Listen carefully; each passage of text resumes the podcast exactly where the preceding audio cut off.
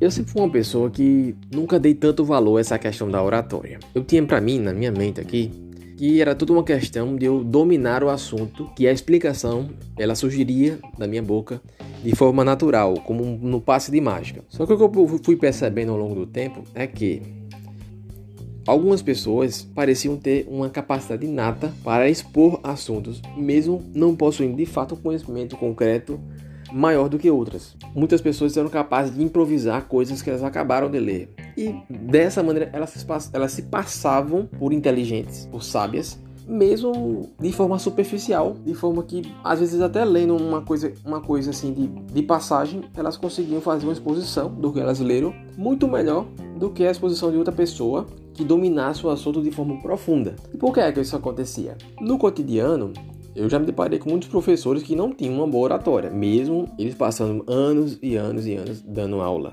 E isso acontecia, e eu identifiquei esse motivo, isso acontecia porque eles nunca prestavam atenção à forma como eles falavam e nunca tentavam melhorar nos pontos chave em que uma oratória é classificada como ruim.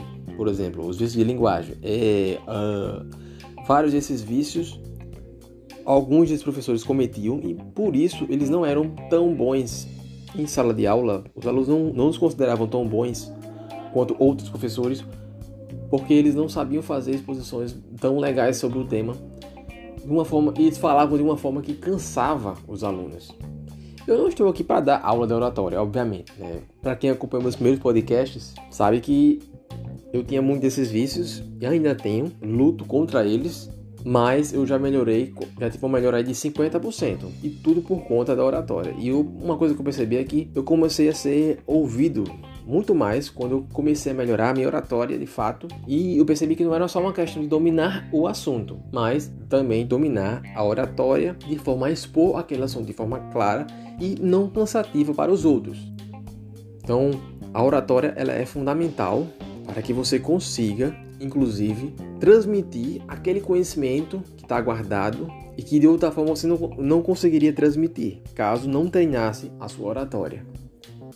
Eu vejo aí muita gente postando no YouTube, muitos canais no YouTube. Um dos primeiros podcasts meu foi sobre o mito do macho alfa e tem muitos coaches no YouTube que propagam essa ideia do macho alfa em vídeos em que Tipo, eles não falam quase nada com nada. Eles falam, eles citam coisas muito genéricas, eles fazem listas de 10 coisas que você não deve fazer para não sei o que.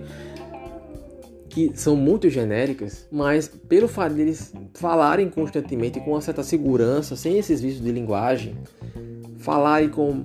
transmitindo confiança, transmitindo uma absoluta confiança naquilo que estão expressando, mesmo que não sejam coisas comprovadas, mesmo que eles não tenham arcabouço científico para sustentar as afirmações que eles fazem. Mesmo com tudo isso, essas pessoas conseguem, de certa forma, magnetizar uma grande quantidade de pessoas e um público cativo que, e, de atrair essas pessoas com muita facilidade.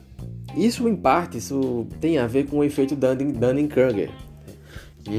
Eu poderia até explicar isso com mais detalhes em outro podcast, mas basicamente diz que o efeito Dunning-Kruger seria essa capacidade que alguns têm de falar sobre o que não sabem. Não é exatamente uma capacidade, mas seria um defeito, na verdade, de muitas pessoas começarem a falar, falar improvisando sobre coisas que não sabem, de forma a transmitir a sensação de que sabem sem saberem. Se vocês entenderam o ponto. Ou seja, as pessoas que estão sob o efeito Dunning-Kruger, elas frequentemente pensam que sabem mais do que sabem. E as pessoas que não têm uma oratória tão boa assim, muitas vezes, mesmo tendo muito conhecimento sobre o tema, sobre o assunto, às vezes acham que não sabem tanto. Um exemplo disso é quando eu fazia, eu fazia muitas provas do Enem e tirava pontuações é, com relação às outras pessoas. As minhas pontuações eram bem altas, assim, tipo 750, 730 eram pontuações até altas com relação à maioria, só que eu não sabia explicar os assuntos, entendeu? Eu dominava da minha forma, mas eu não tinha o poder de explicar. Eu, eu achava que isso era uma coisa